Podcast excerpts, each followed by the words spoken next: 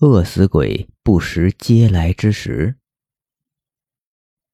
八十年代的时候，我们村西边有一个烧砖的窑厂，由于烧砖要取土，因此窑厂旁边的那块土地渐渐的被挖出了一个很深的大坑。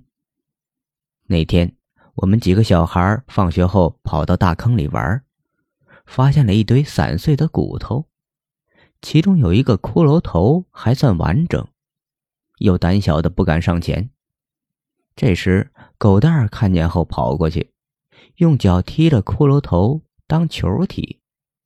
后来见没人敢过去陪他玩，就一脚把那骷髅踢出老远。当我们玩够了，都各自回到家里。我吃过晚饭后，还没来得及脱衣服睡觉。狗蛋娘就慌慌张张的来到我们家，进门就问我这帮孩子放学以后去哪里玩了。我告诉狗蛋娘，说就只去了西边的大坑啊。狗蛋娘又问我在那里做了什么事，我这才将狗蛋踢骷髅头的事情说了一遍。这时，我娘过来问发生了什么事，狗蛋娘哭着说。自从狗蛋回到家里之后，就一直吵吵着饿。我那时正在蒸馒头，他就蹲在旁边直流口水。等馒头蒸好后，谁知他抓起热馒头就吃，那可是刚出笼的热馒头啊！他也不嫌烫，一个接一个的往嘴里塞，吃的样子好吓人。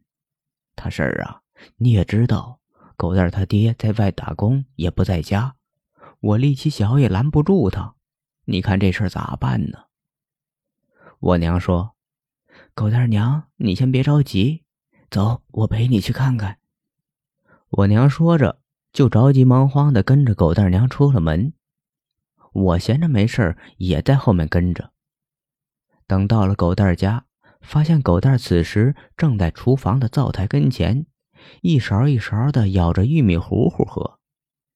再看狗蛋的肚子已经撑得鼓鼓的了，狗蛋娘赶紧上前拦，我娘也上前夺勺子。狗蛋娘哭着说：“孩儿啊，你可别吃了，再吃非得撑死不可。”我娘一看狗蛋这像是被饿死鬼给附身了，就赶紧对我说：“快快去把你老王奶奶请来。”我娘说的老王奶奶其实就是我们村的神婆。村里面谁家要是有什么事儿，或者得了壮客，一般都是让他去送。老王奶奶来了之后，点上四支香，插在桌子上的香炉里。据说，神婆们看着香燃的高低长短，香灰指的方向，就能判定这上身鬼是男还是女，是恶是善，是近亲还是路过。他们有什么想法？同意不同意？想走还是想留？反正神婆看着香，就基本就知道鬼想要干什么。咱也只是听说而已，具体的咱也不知道。这会儿狗蛋还是被两个女人给按着，两只眼睛却直勾勾的盯着老王奶奶。香炉里四支细细的烟柱袅袅升起。老王奶奶看着看着，就对狗蛋说。说吧，你究竟想干什么？狗蛋儿娘手按着他，哭着说：“狗蛋儿啊，老王奶奶问你话呢，你快说呀！”谁知狗蛋儿却冷冷的说：“我不是狗蛋儿，我可是个秀才，名叫陈广文。前些日子尸骨被那些人挖出来暴尸荒野，这已经是有辱斯文了。我的脑袋……”还被这个臭小子当球踢。虽说我们读书人手无缚鸡之力，但他也不能这样欺负我呀。老王奶奶说：“哎，这都是孩子的错。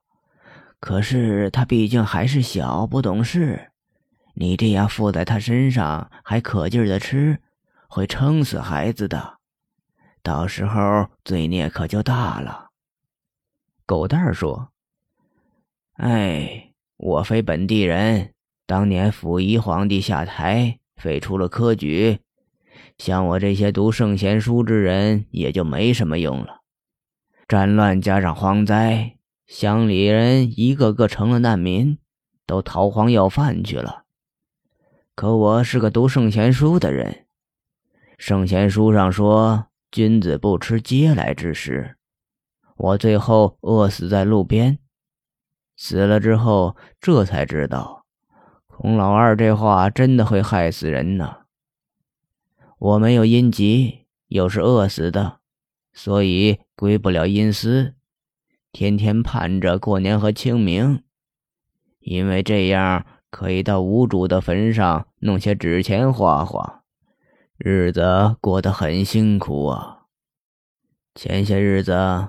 我的尸骨被无知之人掘开，并抛弃在大坑之内，已经是够可怜的了。这时来了几个孩童，就是这个臭小子，还拿我的脑袋当球踢。